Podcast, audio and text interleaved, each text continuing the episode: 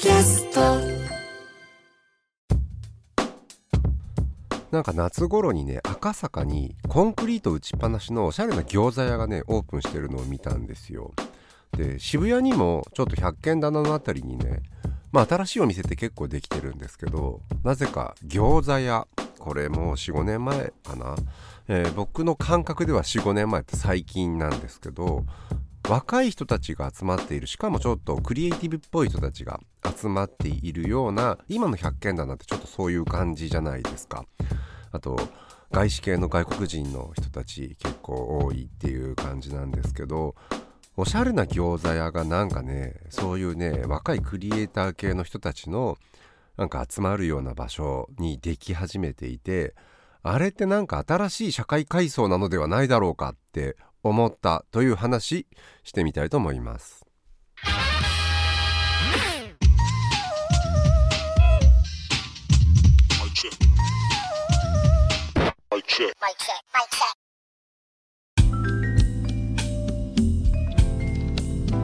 ライターの早水健郎です。なんかね最近新しい階級が台頭してきましたっていう話ってあまり聞かなくなってるんですよ。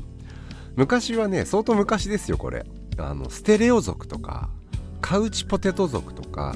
なんか新しいトレンドとか若者の文化とか消費とかにはねなんか結構族ってついていたっていう話なんですよね。で族は基本なんかトレンドとかブームとかではなくて新しい階級なんですっていうニュアンスを帯びているんです。よだから趣味とかではなくてでなんかテクノロジーが生み出した新しいものであってそういうものを消費する新しい社会階級が台頭してきたのであるっていうことを指摘するそういう理解をされたものっていくつかあるんですよ。でステレオ族ってこれいつの話か1950年代だと思います。日本だと60年代とかなのかな。まあある種の有感階級ですよね。で知識階級でもあると。でいわゆる音楽をコンサートホールとかオペラハウスとかで聴くのではなくてお家で聴くんですよ。一回ねこのポッドキャストでもイージーリスニングっていう回やりましたけどまさにそういうイメージとかポピュラーミュージックっていう言葉自体が映画音楽とかまあライトなクラシック音楽もしくはジャズ。でモダンジャズとかだとちょっと分かりやすいのかなって気がするんですけどいわゆるリスニングミュージックもともとライブがあってそれを録音したっていうことではなくてそもそもリスニング用に作られてまあスタジオで編集される目的で作られた音楽みたいなものがこれいつからっていうのちょっとすぐ出てこないグレン・グールドとかそういうあたりからかな。グレン・グールドがいわゆるコンサートホールで音楽をやらなくなってみたいな時代いつだ？まあ多分1950年代の後半とか60年代に入ってからとかなんですけどまあそういう人たち音楽新しい音楽家の生活を支えるような人たちみたいなことも含めてステレオ族って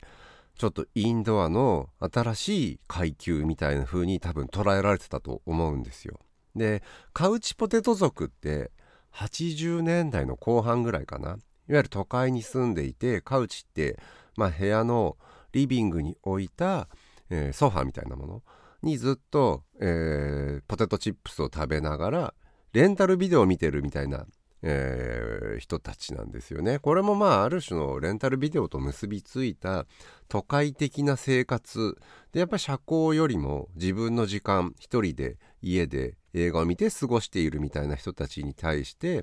これは単なる消費ではなくてまあ新しい階級社会の構成員が生まれたみたいなことをそこまで大げさに言ったかどうかわかんない僕が作ってるだけかもしれないんですけどまあ単なる消費層とは違うよっていう言い方として新しい階級の台頭っていうね言い方ってあった気がするんですよね。でまあ何々消費とか何々世代とかそういうものよりねちょっとね上位概念というかね満を持して登場した階級っていうのはねすごいいいなっていうふうに思うんですが、まあ、かつての典型的な階級特有の消費とかねライフスタイルみたいなものってまあ分かりやすく言えば馬車ってそうじゃないですか馬車に乗ってる人たちってこれもちろん社会の上層にいる人たちですよ。まあ、貴族とかそれに準ずるような身分の人たちとかまあ商人の中でもねお金持っている人たちっていう中産階級って言っていい人たち。でまあその人たちってまあ馬車ってお金出せば買えるっていうものではなくてまあ最低限馬小屋を持って育てている。でそれを世話する人と魚車まあ馬車を運転する人を雇える。つまり相当社会の中でも上層の人しか馬車に乗れなかった。で階級っていった場合にねワンセットになるのは支配。階級支配とかであと連帯とかね、えー、そういう言葉になる行々しい言葉がセットになるんですけど支配階級と非支配階級支配される側の階級、まあ、そこに差があって階級社会が生まれたり人類の歴史ってまあ階級ってものが、えー、物を所有するとか農耕民族が始まった時に始まっていてそこからずっとまあいろんなとこで戦いって起こるわけですけどそれは全部階級闘争なんだっていうのがマルクスの示した階級闘争の原理でまあつまりマルクスって階級ってものがありますよねってところからスタートしているってことなんですよね。じゃあステレオ族とかカウチポテト族って何を支配していたのかっていう話になるんですけどまあこれ支配していたかっていうのはちょっと怪しいところがありますよね。やっぱりステレオ族って単なるなんか消費ブームなだけで階級じゃなかったのではとかちょっと今更考えたりしますけどさっきね馬車の話したじゃないですか。で乗り物って階級とすごい結びつきやすいんですよ。で例えばこれジェット族あの族つくんですけどジェットセッターって言い方を日本ではするけど調べてみるとジェットセットっていう言い方。でねジェットセッターって言い方は僕ジェットセッター族もしくはジェットセッターって言い方で知っていたんですけどあまりみんなが知っている名前ではなかった。でジェットセッターについて喋ろうとしても何ですかジェットセッターってなることが多いんですけどこれ一般にまあいわゆるジェット旅客機を使ってしょっちゅう移動しているような人たち。でこういう人たちもちょっと新しいクラスっていう階級っていうふうに思われていてまあしょっちゅう世界を飛び回っている人たちって限られた職業なんですけどまあなんだろうな一番ミック・ジャガーみたいな感じ。世界中ワールドツアーに出ている。これかなり特殊な職業なんですけどセールスマンの中にも世界中飛び回っている人たち。例えばこれまあ商社の社員とかそうですよね。商社って何でもまあ買い付けに行ったりする。バイヤーもそうか。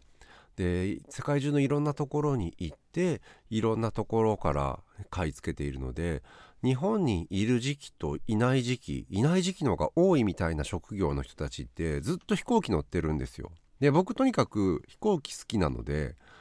ジェットセッターになりたいなって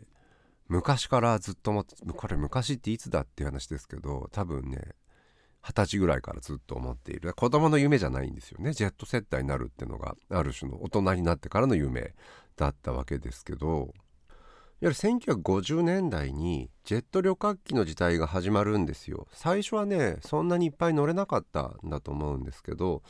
でまあパリとニューヨークを行き来するような無駄に行き来するような割と若めの富裕層っていう感じだと思うんですよね。ほんとパーティーに行くために行く。でそういう人たちをジェットセットって呼ぶようになるんですよ。これフェリーニの映画の「甘い生活」ってそういうね新しい社会階層が出てきて贅沢な生活をしている。でそれをまあ皮肉というか批判的に描くキリスト教の価値観だと7つの大罪みたいに贅沢が、えー、まあなんか新しい階層が出てきた時に贅沢消費をする階層と結びつけるっていうのがまあ、ある種神を冒涜している世代みたいなことって批判の対象になって、まあ、創作の対象にもなるみたいな。でそういう人たちの生活の中からリゾートとかねまあリゾートに、えー、一時的に移住するみたいな生き方って、まあ、ヨーロッパの貴族の間でも相当例えば一回そこのリゾート地に行くとまあ馬車何十台みたいな感じで行くっていうイメージだったんですよね。それが身一つで海外に行けたりするっていうジェットセット。これ新しいよねっていう感覚ってすごいわかるじゃないですか。理解できるじゃないですか。アガサ・クリスティの小説の中で1930年代にまだだプロペラ機の時代で普通の、えー、一般大衆のその美容師さんが9時にあたってリゾートに行くっていう話そこの飛行機の中で殺人事件が起こるんですよ。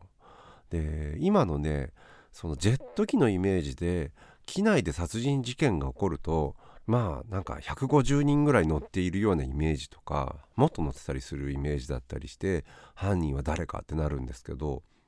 多分ね雲をつかむしっていう話でどんくらいだろう2 3 0人しか乗ってないから成立するっていう話。でこれもあのクリスティって読む時にすごいね社会背景みたいなものと抜きにして読めるミステリーとして成立してるから。けどその背景見ると結構面白くて一般庶民が1930年代にリゾートに行くかっつったら行かないんですよね。だか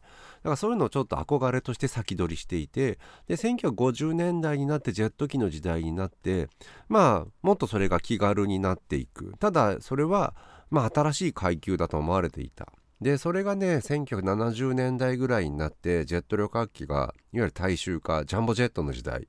が来るとまあ誰でも低価格で飛行機に乗れるようになってまあ当初は一部の階級的な消費だった海外旅行みたいなものが一般大衆化されていく、ま、きますよ。でまあ階級社会ってある種まあ一部の限られた人たちっていうのがテクノロジーとかまあ消費の拡大とかえー、生活段階の向上とかによって普及していくっていうのがねまあ当たり前の流れなわけですよね。でハネムーンとかリゾートとかっていうのはジェットセッターのもともと特有のライフスタイルだったけど、まあ、誰でも当たり前にやるようなものになっていくっていう話です。でその後ジェットセットの人たちはどうしたのかっていう話なんですけど1970年代の半ばぐらいにコンコルドっってね就航しているんですけど僕子供の頃ってコンコルドって本当にね子供が大好きな未来の乗り物みたいな感じで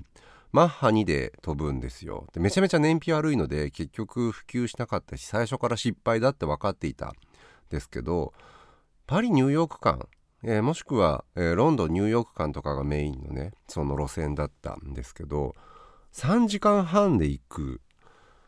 これは相当早いですよね。えっ、ー、とね、今でもね、8時間半かかる、この距離って。で、飛行機ってそれでも7、800キロとかね、飛ぶと思うので、相当速い、もちろん船に比べるとね、10倍とか。で、それでも8時間半かかるんですよ。そこをマッハ2で飛ぶ。で、これ YouTube でフライトシミュレーター系とか見てると、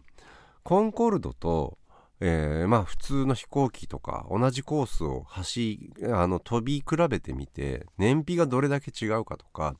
この間見たのはね、えーと、ボーイング787と戦闘機 F22 どっちが燃費がいいかみたいな。アフターバーナーを使うと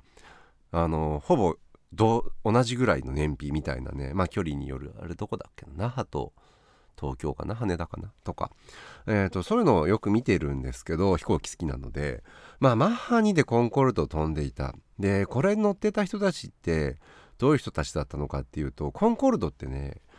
あのあまり周りで乗った人って僕見たことない聞いたことないんですよ。であれファーストクラスしかないっていう。1回ねその乗るたびに90万ぐらいかかった。だからちょっと観光で行ってコンコルド往復しましたみたいなことってまあまずないんですよね。僕の階級では。まあそういう意味では飛行機ってすごいね階級社会というかたまにマイレージを貯めてビジネスクラスにアップグレードする話って聞く。僕も簡単なねあの本当にちょっと席がふかふかになってるぐらいのクラスアップはあるんだけどビジネスクラスとかファストクラスとか乗ることってないですよね。あそこは本当に同じ機内でも一回笑っちゃったのはねラジオのね仕事で札幌のイベントっていうのがあったんですよ。でその時に飛行機で30分ぐらい。で帰りの飛行機は割とスタッフとか同じ共演者と一緒の飛行機で帰ってきた。でその共演者の一人がまあアップグレードで上のクラスのね、えー、席に乗ったんですよ。でそこと僕らの席の間にススーッと幕が降りた。でなんか見えないんだけど何かが起こってるって短い間ですよほんと30分の。で後で聞いたらラーメンが出たっていう話なんですよね上のクラスでは。でその仕事って札幌で当然その前の日に僕は入っていたんだけどイベント後にちょっと1時間とかでもね時間があればそこでみんなでラーメンぐらい食べて帰ってくるんだけどその時のプロデューサーが飛行機の予約を早い時間にしちゃったからみんなイベント終わってすぐそそくさと帰らなきゃいけなかった。あーなんかラーメンぐらい食いたかったねっていう風に思ったらなんとそのね幕の向こうでは食えていたっていうね。まあラーメンってそこまで羨ましいかって気はするんだけど機内で食べる食事とかで差がつけられているみたいなことってなんか機内食ってそれだけで嬉しいし違うものが出てるっていうのはすごいなんか見せつけられたくないというか本当にね階級格差みたいなものって幕の一枚向こうで起こっていることみたいなものをちょっとリアルに感じました。Radio, your station for news. No banana, I ain't a primate. まあ話戻しますけど割と最近ね普及した階級の中にクリエイティブクラスっていうのがあるんですよ。まあそれでも20年ぐらい前に生まれた言葉ではあるんですけどいわゆる工業化社会あの工場とかがね、えー、できると、まあ、会社とか工場で働く人たち中心に都市ができていく。でそういう人たちではなくもっと手に職のある人たちが新しい都市の住民になって新しいまあ価値観を共有した何て言うのかな都市住民の階級みたいなものを作り出しているんだっていうことなんですよね。ただクリエイティブクラスっていうネーミングですごい失敗しているんですよ。これだとねデザイナーとかアトリエ系建築家とかアーティストとかのなんかそういう人たちの集団のように聞こえてしまうんですけど多分ねそういう意図ではなかったと思うんですよねもちろんデザイナーとかもいますで IT のプログラマーとかも含まれているんだけど美容師とかタクシーの運転手とかも専門手に職を持った人たちでそういう人たちでも会社に属しないでフリーランスで生きていけるみたいなこのねクリエイティブクラスにはフリーランスで働けるっていうのもワンセットなのでなんかちょっと制作に結びつけられやすいもしくは制作ありきでできたようなネーミングリチャード・フロリダって人が作った、えー、はずなんですけどまあそういう新しい階級も提唱されているんですよ。で今の階級って考える時にかつての松本零士先生のね「銀河鉄道999」の「機械人間たちが住んでいるすごいタワマンみたいなところああいうとこでいつもシャンパングラスを持ってパーティーしているみたいなキラキラしたイメージああいう風なものとして考えるとねちょっと多分違うんだと思うんですよね。現代の階級格差ってまあ同じ都市の中に住んでいるで顔も見えるしなんなら使ってるお店とかね乗っている電車とかも同じなんですよ。けどなんかそこに見えない格差が実はあって実は年収がこの人とこの人3倍違うとかライフスタイルとか消費してるものが全然違うみたいなことっていうのがまあ平気であり得る例題ですけどスターバックス階級みたいなものがあるとしてこれはだけど難しいというかねまあ iPad を広げて仕事している人いますよね。ああいう人たちがまあある種クリエイティブクラスのイメージ通りだし実際そうなんだと思うんですよ。で僕なんかもまあスターバックス階級なんですけどこれはちょっとかっこ笑いがついてしまうというか多分ね世界的にスターバックスで仕事しているような人たちっているんですよ。世界的にチェーンがあるから。けどアメリカのスターバックス使ってる人とおそらく日本の港区でスターバックス使ってる人たちって同じ階級かっていうとちょっと微妙おそらくアメリカではスターバックスでちょっとバカにされてもう久しいっていうかアメリカの人たちでなんかカフェ連れてってって言ってスターバックス絶対行かないですよねっていう人たちの方がクリエイティブクラスだと思うんですよ。日本だとまだそんなことは全然ないというかスタバも一定のなんかね価値観を共有する存在ではあるみたいな。まあいろいろねちょっと意外性のあるというかやっぱ消費の部分必要なんですよね。例えばネットフリックスやっている人見ている人って一定の何て言うのかなそのまあもうちょっとテレビ飽きたよねとかスタンドアップコメディ見るんだったらやっぱりちょっとネットフリックスがいいし海外ドラマ中心なんだよねみたいな感じだと話が合うし何かしらの消費を代表しているそれ現代版のねカウチポテト族みたいな感じでもあるんですけどまあちょっとありでしょう。あとポッドキャスト階級ってあるんじゃないかっていう気はしていてこれもちょっと説明するほどネタがないのでこれに関してはちょっとまたね後日ちょっと考えてることがあるんですけどまあ別としておいてなんかねやっぱネーミングってちょっと必要というか実際に新しい階級をね歌った本って結構出てるんですよ。最近読んだ本だと新しい封建性がやってくるグローバル中流階級への警告っていうねこれいわゆるシリコンバレーでね、家賃高くてみんな給料ももらっていてこの人たちって別の階級だよねっていう話ってすごい納得するんですけどまあけどネーミングがちょっといまいちなんですよね。テックオリガルヒーっていう風にこの本では名付けているんですけど言いづらいじゃんそもそもっていうでまあその人たちがなんかこういう独特の生活スタイルを持っているとかまああるんでしょうけど乗っている車とかねだからそこがちょっとピンとこないっていうところがあってネーミング大事だなと思うんですよ。でまあ新しい階級はちょっとやっぱり趣味性がネーミングに反映されていた方がいいしちょっと意外性がないとさっきのスターバックス階級じゃないけどはいはいっていうなんかちょっと偏見の方が強くなっちゃうみたいな。でね僕昔からちょっと考えているのが取り木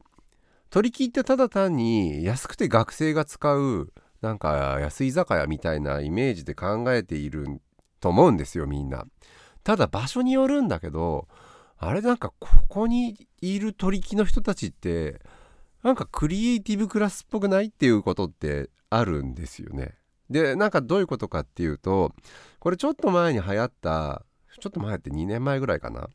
有名なプログラマーでブロガーの人がちょっとこれ炎上してかわいそうだったんですけど取り木で仕事するのがいいっていう記事面白かったんですよね w i f i が実はちゃんと完備されているのででまあ結構営業時間もね昼からやっているので夕方行ったりする分には全然空いているしまあ自由にお酒飲みながら仕事したりするのもまあ自分の仕事プログラマーだと全然 OK ですよって感じでこれ僕にも当てはまるしまあスタバで仕事しているような人たちってスタバだとちょっとなんだろう混みすぎていてっていう人はね実は取り木がいいっていう話でおおそう来たかと思ってでちょっと気づいてみたら結構プログラマーっぽい人たちいるよなってこの人たち年収高そうだなみたいな風に思っちゃって取り木って実はそういうクラスが集まってるんじゃないのってちょっと何ていうの考えてみると別に高くはない。でその人たちお金は持っているけど別に食べるものにお金をかけたりしなくてもいいっていう感じだったりするんですよ。なんか新しい階級っぽいじゃないですか。だか取り切って実はみんな年収測ってみると2000万ぐらいもらってるよって話になるとおおそれは新しい階級だっていうこともねまんざらなくもないのかなっていう気がしたんですよね。でそういう人たちに取り木にいる人たちにまああえてちょっと階級として名前を付けてみようって言った時に何だろうと思ったら鳥貴族じゃん。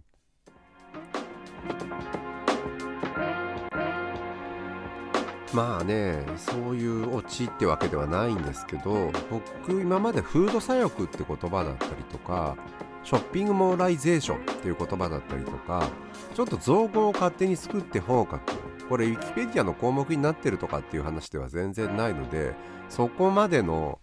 ネームバリューはないんですけどなんか本を書く時ってそういうねちょっと造語を作って一冊仕上げるみたいな方法があってそれはそれでちょっと僕が読む側としても好きなジャンルなんですよね。でまあ今日の話そういう新しい階級って思いつかないかなっていうまあずっと考えている一つのテーマではあるんですよ。